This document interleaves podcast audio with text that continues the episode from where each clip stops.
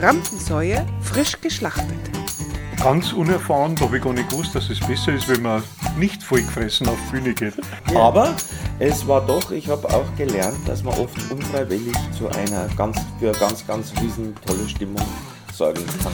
Mach eine Nummer, die im Programm super funktioniert. Also mach meine beste Nummer, weil ich denke, für diesen Event nimmst du deine allerbeste Nummer. Der schwarze Mercedes der Hit muss wegfahren, sonst schieben mit dem Traktor weg. Die schönsten Bühnenkatastrophen erlebt und erzählt von Michi Altinger und Alexander Liegel. Folge 4. Ist da jemand? Zu Gast Dieter Nuhr, Geh raus und merke nach so 20 Sekunden, dass mich keiner anguckt. Stefan Danziger, Und dann war der Raum auch sehr schnell leer.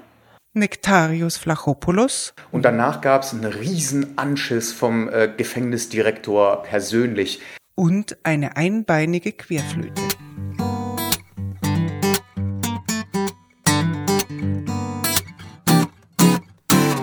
Rampensäue frisch geschlachtet und hier sitzen sie, die frisch geschlachteten.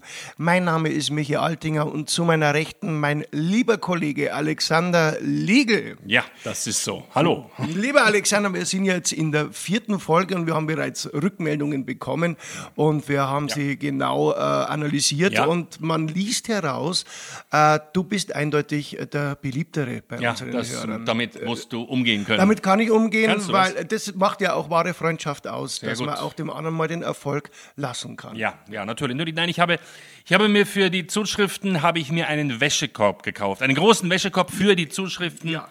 Und habe mir auch dann die E-Mail, die ich bekommen habe, ausgedruckt und habe sie in diesen Wäschekorb reingelegt. Die E-Mail von deiner Tante. Das kann sein, ich habe nicht durchgelesen, aber es war eine Sie, sie E-Mail. liebt dich, sie Ja, liebt ja, dich ja, sehr und äh, Und seitdem habe ich einen Wäschekorb. Und da sind wir auch schon beim Titel der heutigen Folge. Ist da jemand? Um nochmal, Michi, in deinem wunderbaren Schatz an herrlichen Anekdoten zu graben, da gibt's doch diese eine Geschichte, äh, die draußen spielt im Sommer Open Air und mit einer Bühnensuche zu tun hat. Ja, genau. Das war ein Umsonst- und Draußen-Festival Hm. in Karlsruhe war das. Da waren Tausende von Menschen unterwegs. Da muss ich gleich mal einsteigen. Umsonst war es ja dann nicht, weil bis heute gibt's diese Geschichte. Das ist ja schön. Ja, genau. Und äh, die war es einfach absolut auch wert. Ja. ja also es war so, Tausende von Menschen waren in diesem Park unterwegs und äh, ich war sehr beseelt, wunderschönes Wetter und ich habe die Bühne gesucht und ich habe sie gefunden, nachdem ich mich durchgefragt hat. Eine riesige Bühne, riesengroße Bühne und ich dachte mir, wow, ist das geil.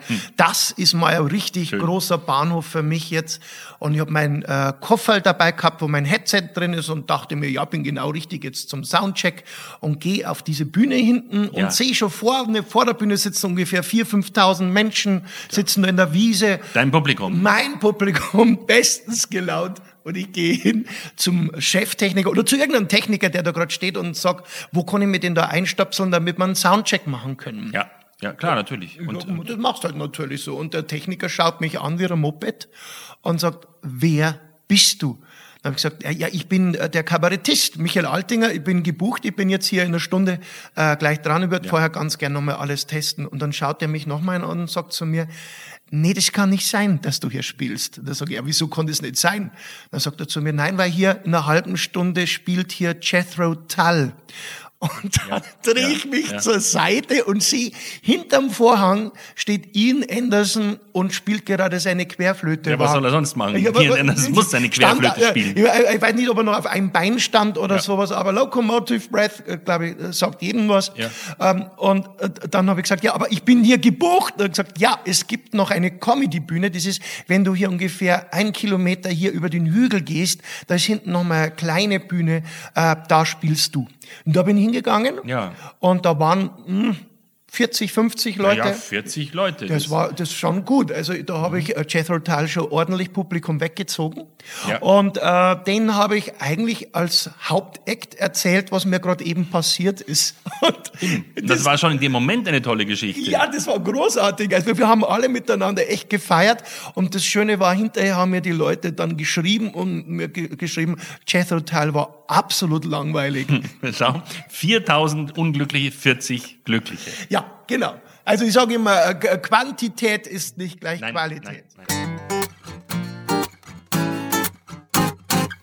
Interessant ist ja, das war ja internationales Musikbusiness, das große Stargeschäft.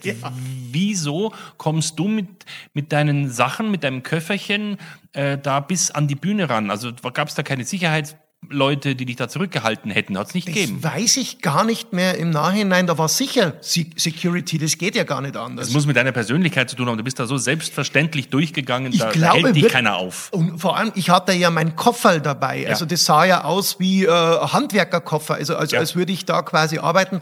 Und ich bin mit so einem Selbstverständnis und so einem Selbstvertrauen da hinten äh, auf die, bin wirklich auf die Bühne gegangen. Äh, ich glaube, die, die Leute haben gemeint, ich gehöre da einfach zum äh, Ja, ja, das ist, Staff. das ist der Jethro, der muss da hinten was ich bin schrauben. der Jethro und der Tal übt gerade hinter der Genau. Bühne äh, So. Querflöte und ohne einen Jethro geht hier überhaupt Gibt's gar nichts. Tal. Das ist genau, genau. Nein, So es ist wirklich interessant, dass er nicht, äh, nachdem klar war, äh, dass ich hier falsch bin, dass ich da nicht irgendwie abgeführt wurde oder so. Nein, nein, das nein, war, das war, das war, der war schon wichtig, bloß jetzt kehrt er auf die andere Bühne. ja, genau. Also da haben sie mich ja noch gebraucht dann. Genau. Solche und ähnliche Geschichten haben ja viele Kollegen erlebt. Und eine Variante dieser Geschichte hat jetzt Dieter Nuhr. Mein schlimmster Auftritt war definitiv äh, eine Echo-Verleihung. Ich war eingeladen bei einer Echo-Verleihung und ähm, komme auf die Bühne und vor mir sitzen diese tausende Leute, die alle äh, irgendwelche Influencer in Sachen Platten, Uni, äh, Universal und so alles. Nur so Großkopf hatte und mich kennt kein Mensch in diesem Laden. Und ich komme raus und mache eine Nummer, die im Programm super funktioniert. Also mach meine beste Nummer, weil ich denke, für diesen Event nimmst du deine allerbeste Nummer. Geh raus und merke nach so 20 Sekunden, dass mich keiner anguckt. Und ich denke, was ist denn hier los? Und spiele meine Nummer und merke, es gibt zwei Bühnen. Auf der zweiten Bühne wird aufgebaut für damals Destiny's Child. Ähm, Beyoncé steht auf der Bühne, winkt ins Publikum, schnackt mit den Leuten. Und ich stehe auf einer Bühne vor 3000 Leuten in Hamburg im Publikum und ähm, werde nicht wahrgenommen. Also es ist der klassische Albtraum. Ich bin irgendwann abgegangen, ohne dass es jemand gemerkt hat. Und das war mein definitiv schlimmster Auftritt. Sensationell. Seine beste Nummer hat er gespielt, der Dieter. Klar, vor so einem Rahmen, da willst du natürlich bestehen und auch glänzen. Aber jede Nummer wird ja immer irgendwann mal zum ersten Mal gespielt. Ja, ja, leider, leider. Es wäre schön, wenn sie immer gleich schon alt wäre. Und du weißt ja nie, wie reagieren die Leute drauf. Also wenn du eine Nummer 100 Mal gespielt hast, dann weißt du ungefähr, wo die sicheren Lacher sitzen. Aber beim ersten Mal, da weißt du nur, wo du selber lachen würdest. Und was mir da immer sehr hilft, das sind so diese ähm, Einspielvorstellungen. Ja, ja, die, die Tryouts. Tryouts. a- Tryout, das, Genau, wäre das- Tryout. Tryout is very Bavarian, yes. Genau, genau, so wie wir mir bei uns daheim in Strunzenöl Ja, ganz immer genau, sagen, Tryout. machen wir Tryout. Nein, aber das ist mir ganz, ganz wichtig, weil ähm, ich muss immer auch ein bisschen Feedback vom Publikum haben, um zu sehen, ob die das auch lustig finden, was ich gerade lustig finde. Und da entsteht auch ganz viel Neues dann auch dabei. Ja, Also, genau, genau. Und das ist mein, ich mache das ja, ich habe da Angst davor, ich mache dann schon mit, aber habe wirklich Angst davor, weil so viel Neues entsteht. Und um Gottes Willen, das muss ich mir am nächsten Tag alles merken. Und ich bin halt dann lieber so einer, der ewig probt und probt und dann jetzt machen wir die Premiere mit dem Risiko, dass dann die Premiere, dass man dann nochmal was ändern Also muss. du zeigst ja? es dem Publikum zum allerersten Mal tatsächlich bei der Premiere. Ja, eigentlich schon. Was ich wiederum wahnsinnig mutig finde, das wäre, um Gott, das ist ja fast Harakiri für mich. Aber wir machen also beide Varianten aus Angst und jeder findet den anderen mutig. Das ist, Das spannend. ist schön, das das ist spannend. ist sehr, sehr schön. Aber ganz wichtig, ob man es macht oder nicht, ähm, ist es wichtig, dass man die, äh, das Gegenüber darüber informiert vorher. Ja. Äh, ob das jetzt wirklich gilt oder ob man jetzt was probiert. Ganz genau.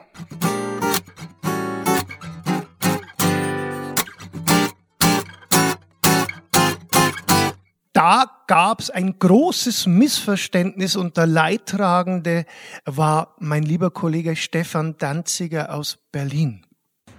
Okay, das Schlimmste, das war vor drei Jahren in äh, Göttingen. Und da habe ich Vorpremiere gespielt von meinem jetzigen Programm. Also das war halt noch nicht fertig, das war noch im Testi-Testi.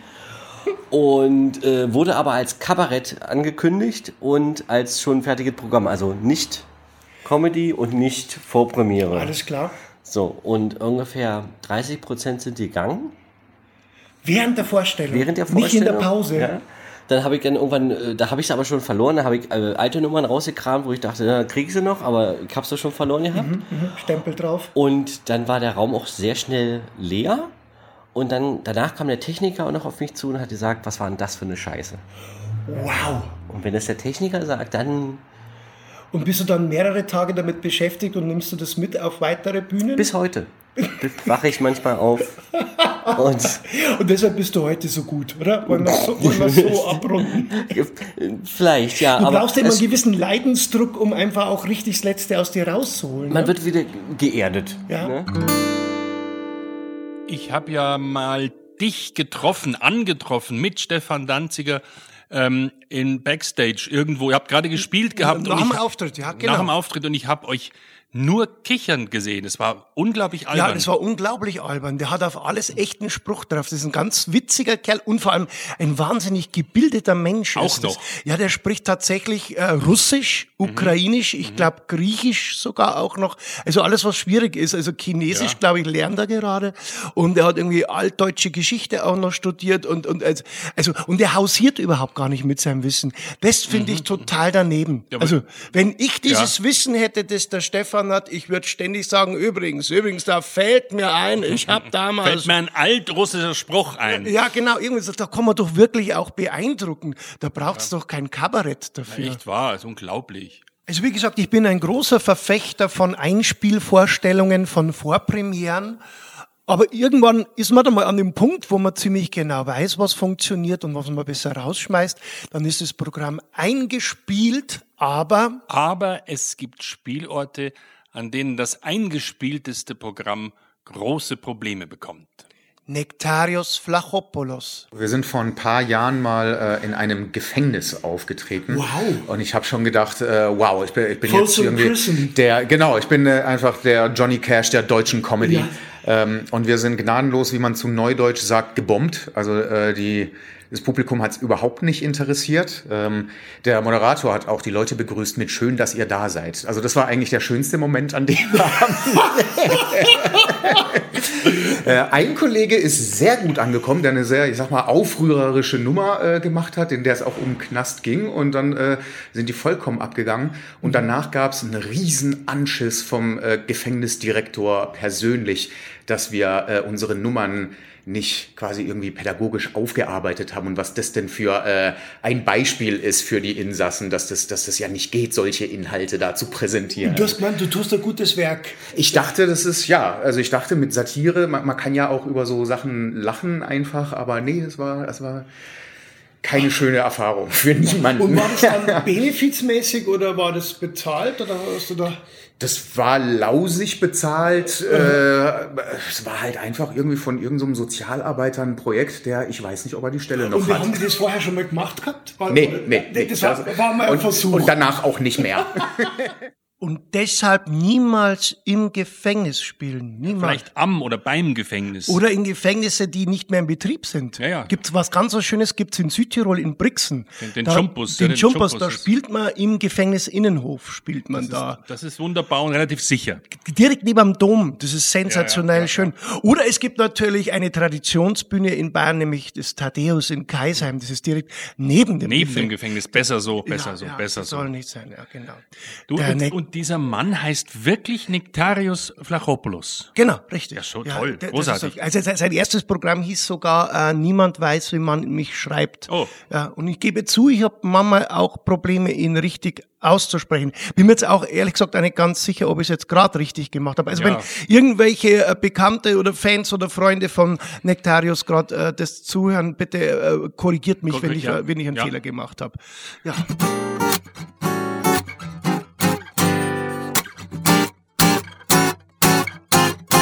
Was, Michi, hast du in dieser Folge gelernt? Oh, Alex, ich glaube, ich habe sehr viel gelernt in dieser Folge. Ich habe vor allem gelernt, dass ich auch in Zukunft vor jeder Premiere Einspielvorstellungen machen werde, weil es mir einfach genügend Sicherheit gibt. Und ich werde in Zukunft gemeinsam mit Destiny's Child auftreten äh, gegen Jethro Tull. Ich weiß nicht, ob es beide Bands noch gibt, aber egal. Auf alle Fälle werde ich mich auf eine Bühne von Dieter Nuhr stellen und genau dieses tun. Das fasst all die ganze Folge sehr schön zusammen, Michi. Ja, Wirklich, ja, ja. sehr Und was schön, hast du gelernt? Was hast du gelernt? Ich habe gelernt, dass ich, ähm, dass ich doch äh, etwas äh, beliebter bin als du. Dankeschön. Vielen Dank. Sehr schön. Also- Dein Wäschekorb soll sich auch füllen. Ja, ja, das, ja, Das ja. sollte sein. Tante Reinhilde soll dir weiterschreiben. Hier ein direkter Aufruf. Tante Reinhilde, schreib E-Mails, schreib, bis dem Alex die Freudentränen kommen. Ja, und der Wäschekorb platzt. So, das war unsere vierte Folge von Rampensäue frisch geschlachtet. Wir hoffen, ihr hattet ähnlich viel Spaß wie wir und wir freuen uns sehr auf die nächste Folge. Seid wieder dabei, wenn es heißt, habe ich schon gesagt, Eben.